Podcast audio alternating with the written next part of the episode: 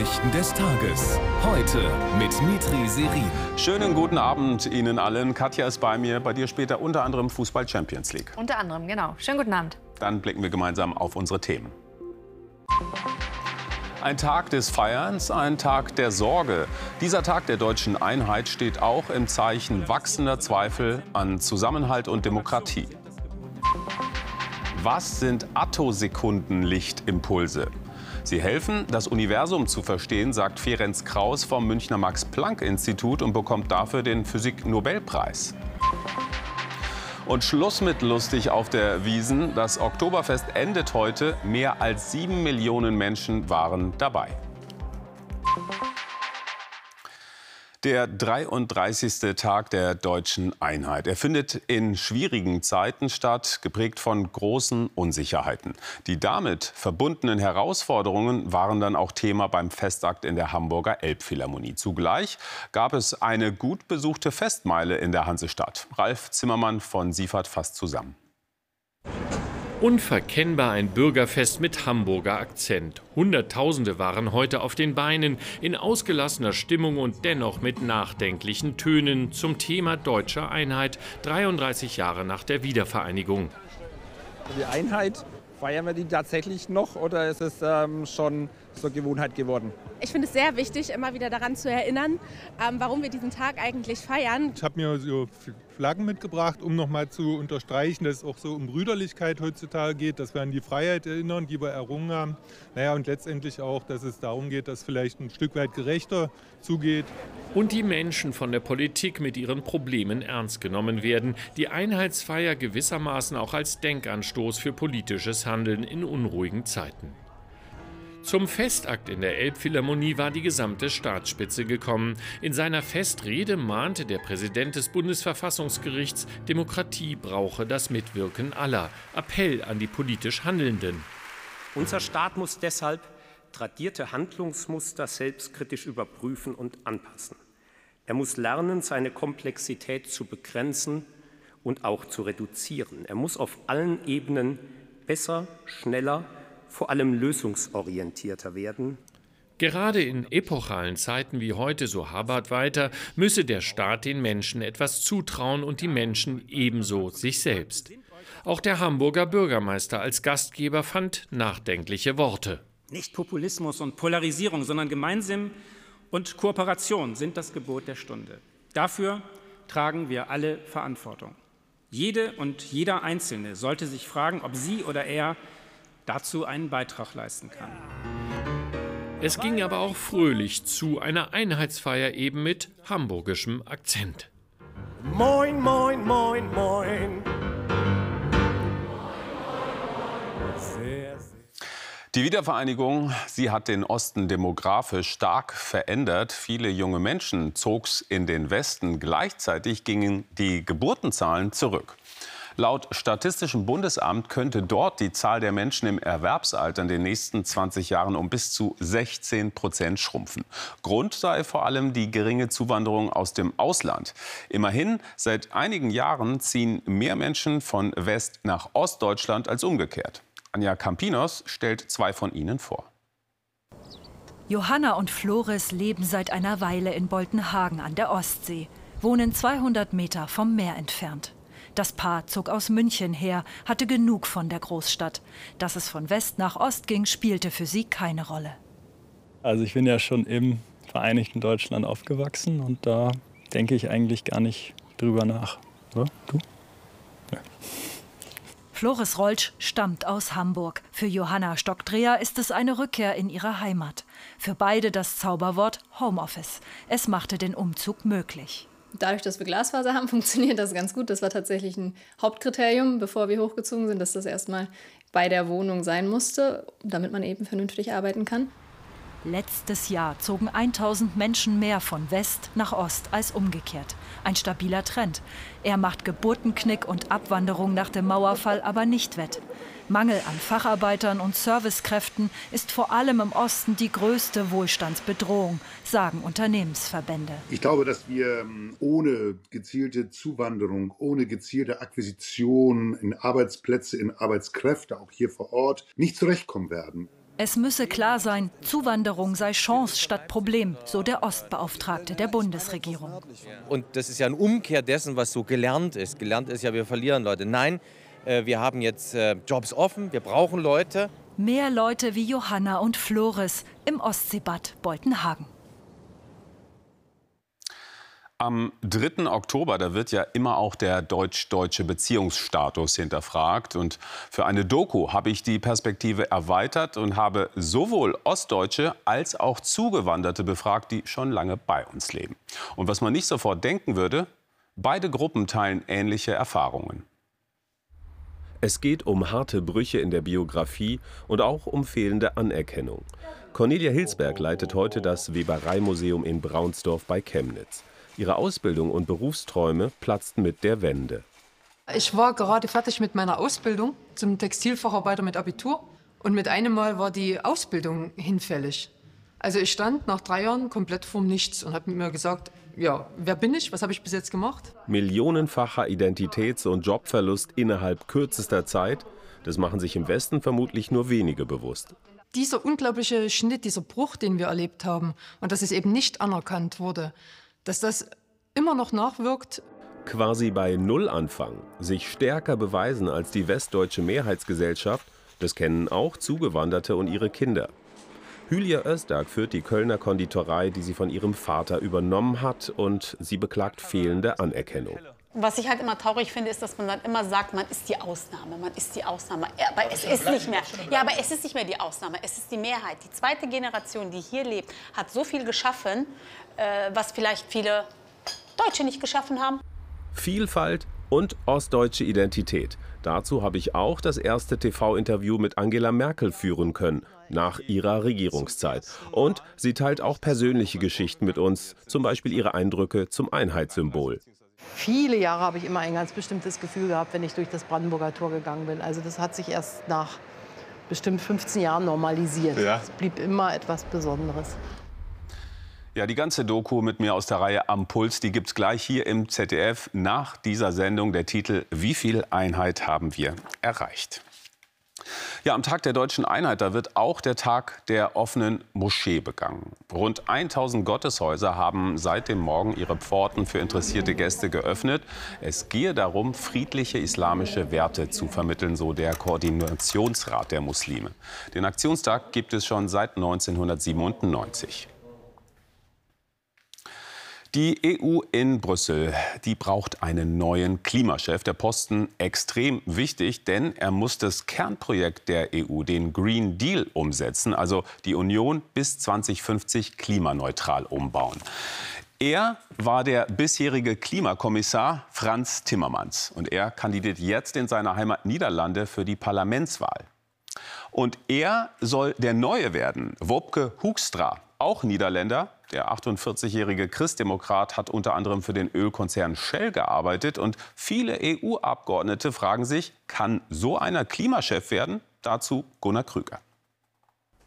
Bis vor zwei Stunden berieten die Parlamentarier und ihre Antwort lautet vorerst Nein. Bisher gibt es keine Chance für eine Zweidrittelmehrheit. Wopke Hoekstra warb genau darum. Gestern im Umweltausschuss setzte 90 Prozent weniger Treibhausgase als Zwischenziel für 2040. Klimaneutralität bis 2050, das wird dann ein steiler Anstieg. Aber es gibt keine Alternative. Wir können es schaffen, zusammen. Vorgänger Timmermans warfen Konservative vor, er sei zu kompromisslos beim Green Deal, sein Nachfolger sei pragmatischer. Green Deal 2.0 heißt für mich Fokussierung auf Wirtschaft und Klimaneutralität und nicht jeden grünen Wunsch erfüllen, der diesen beiden Zielen oft im Wege steht. Die Grünen sehen die Personalie Hoekstra in einer Kette von Rückschlägen. Das Gesetz zur Renaturierung stutzten die Konservativen im Parlament. Das zur Energieeffizienz schwächen Staaten wie Deutschland gerade wieder ab. Und auch das zur Luftqualität hat Gegenwind. Höchstra kommt von den Konservativen, die im letzten Jahr hier gegen jedes Klimaschutzgesetz gestimmt haben. Dass so jemand jetzt den Klimaschutz federführend übernimmt, da, mag, da kann man erstmal berechtigte Zweifel haben. Um sie auszuräumen, soll Hoekstra nun schriftlich Antworten geben. Es sieht trotzdem danach aus, dass er Brüssels Mann fürs Klima wird. Jetzt zu einer richtungsweisenden Entscheidung. Das armenische Parlament hat mit großer Mehrheit für den Beitritt des Landes zum Internationalen Strafgerichtshof gestimmt. Armenien wirft seiner bisherigen Schutzmacht Russland vor, im Konflikt um Bergkarabach nicht eingegriffen zu haben. Mitgliedsländer des Internationalen Strafgerichtshofs sind verpflichtet, Russlands Präsident Putin zu verhaften, sobald er ihr Territorium betritt. Wir gehen nach Moskau zu Armin Körper. Armin, Armenien wendet sich mit diesem Schritt ja von Moskau ab. Wie reagiert der Kreml jetzt? Kreml-Sprecher Dmitri Peskov hat diese Entscheidung heute Nachmittag vor Journalisten als unangemessen bezeichnet. Eine Entscheidung, die die diplomatischen Beziehungen zwischen den Ländern deutlich belaste. Man habe jetzt Fragen an die armenische Regierung. Welche das sind, hat er uns leider nicht verraten. Ich denke, man kann davon ausgehen, dass mindestens eine Frage sich auf die militärische Zusammenarbeit zwischen Russland und Armenien bezieht.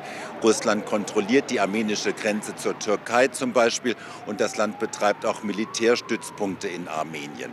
Fest steht, die Regierung von Nikol Pashinyan hat sich von Russland ein Stück weiter abgewandt und sich damit auf eine weitere Stufe der Eskalation begeben aus Sicht Moskaus. Dass der Kreml sowas nicht gerne sieht, ist hinreichend bekannt. Bei der Frage, was daraus jetzt folgt, begibt man sich in den Bereich der Spekulation. Ich denke, Pashinyan sitzt auf einem sehr wackeligen Stuhl und es ist durchaus denkbar, dass die pro-russische Opposition im Land in Zukunft und plötzliche und unerwartete Unterstützung erfährt.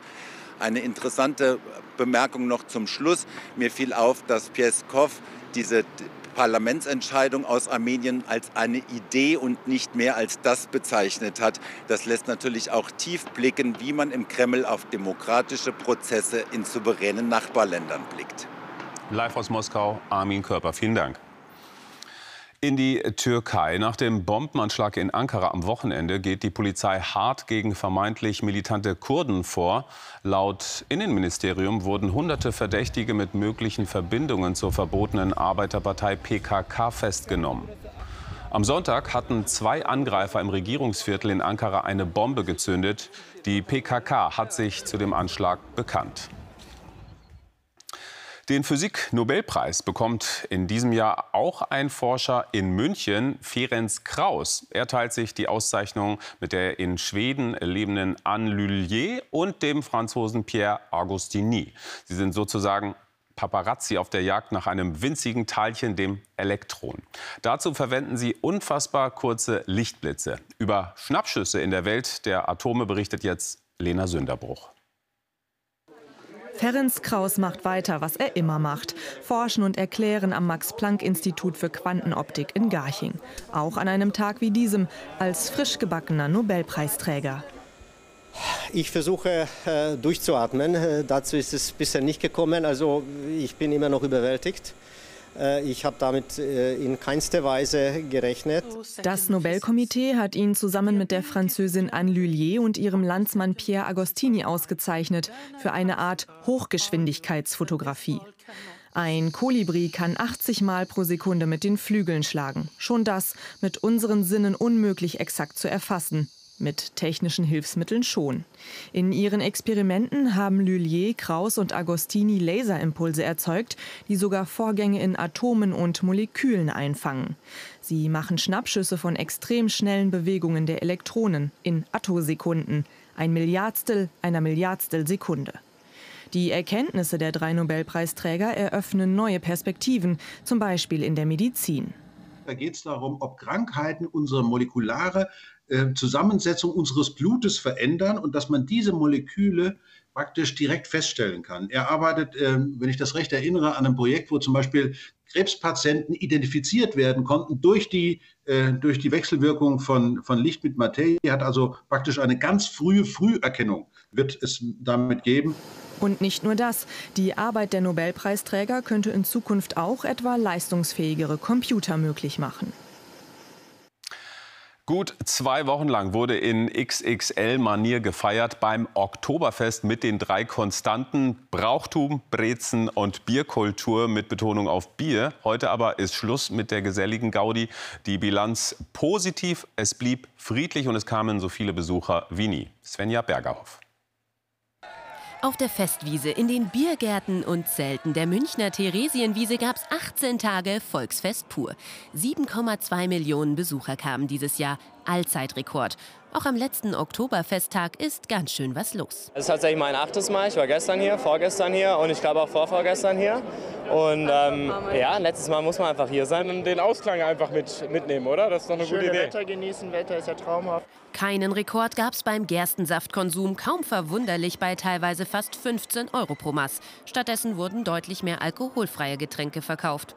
Veranstalter und Sicherheitskräfte blicken insgesamt zufrieden auf die diesjährige Wiesen. Locker und fröhlich sei alles gewesen. Wir können sagen, dass wir auf einen weitgehend entspannten Wieseneinsatz zurückblicken können. Wir haben einen enormen Rückgang im Bereich der Taschendiebstähle. Also wir haben 40 Prozent weniger Fälle hier, die angezeigt wurden. Daneben weniger Unfälle, weniger betrunkene Minderjährige, eine sehr positive Bilanz. Dazu beschert das wahrlich königlich bayerische Wetter Schaustellern und Wirten einen satten Umsatz. Es lag vornehmlich daran, dass dieses Festsitzen in den Zelten, das letztes Jahr natürlich wärmebedingt oder besser gesagt kältebedingt äh, da war, nicht passiert ist. Das freut mich einfach, weil damit jeder von der Wiesen auch äh, was verdient hat. Noch einmal werden heute Abend in den Zelten die Krüge gehoben. Dann aber heißt's, austrunken ist und bis zum nächsten Jahr. Oh mein Gott.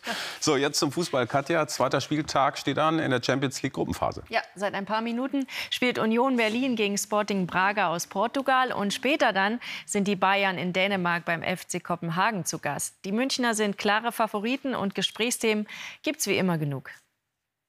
Die Bayern und ihr Trainer vom Champions League Gruppenspiel in Kopenhagen. Mit dabei Topstürmer Harry Kane und der derzeit überragende Leroy Sané. Gesprächsthema Nummer eins, aber die umstrittene mögliche Verpflichtung von Ex-Spieler Jerome Boateng, dem wegen des Vorwurfs häuslicher Gewalt eine Strafe droht. Es gilt ja trotzdem die Unschuldsvermutung, wenn ein Verfahren ausgesetzt ist. Weil das auch so ist, haben wir trotzdem als Fußballclub auch das Recht, Fußballentscheidungen zu treffen. Das Sportliche bei den Bayern derzeit im Hintergrund. Aufregerthema Nummer zwei, Max Eberl soll kommen, würde dem neuen Sportdirektor vor die Nase gesetzt. Ich fühle mich extrem wohl und alles andere ist nicht in meiner Entscheidung. Da will ich ja gar nicht herumdrucksen, das ist die Wahrheit. Zuletzt gegen Leipzig war es sportlich durchwachsen. Jetzt soll es erstmal auf dem Rasen durchgängig besser klappen. Versuchen, einen besseren Plan äh, zu entwickeln, der eventuell auch besser passt und versuchen dann den Plan natürlich auch mit mehr Leben zu füllen. Ausgeschlafen und als Team zum Auswärtssieg, dann hätten sie auch wieder Grund zu ausgelassener Freude.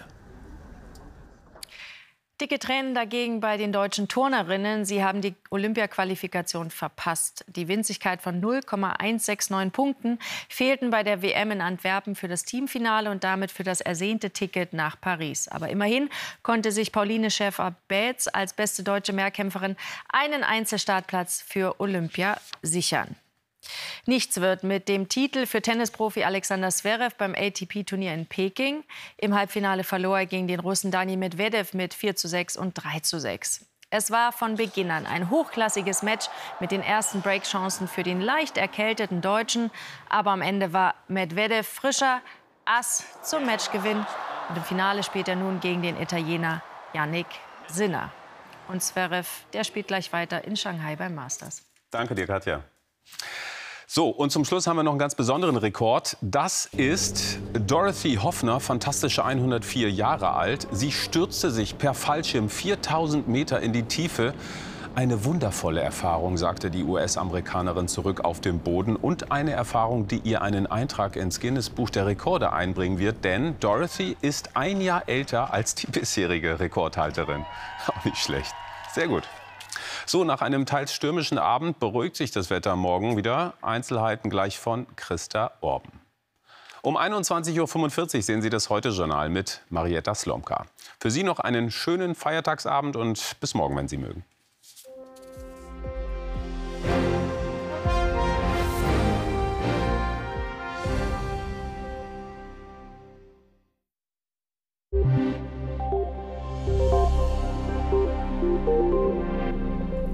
Abend.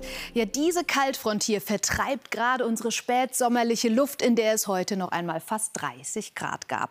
Vor allem aber bringt uns diese Kaltfront ordentlich Wind mit und Regen, der gerade den Südosten des Landes erreicht. Darin eingelagert sind Gewitter. Und Vorsicht, in diesen Gewittern und an der Front selbst sind schwere Sturmböen möglich. Ab Mitternacht zieht das Ganze dann aber schnell raus und dann gibt es nur im Norden noch kurze Schauer und Gewitter. Auch morgen ist es im Norden windig und wechselhaft. In der Mitte ist es aber trocken und Sonne und Wolken wechseln sich ab. Südlich des Mains scheint nach Nebelauflösung häufig die Sonne.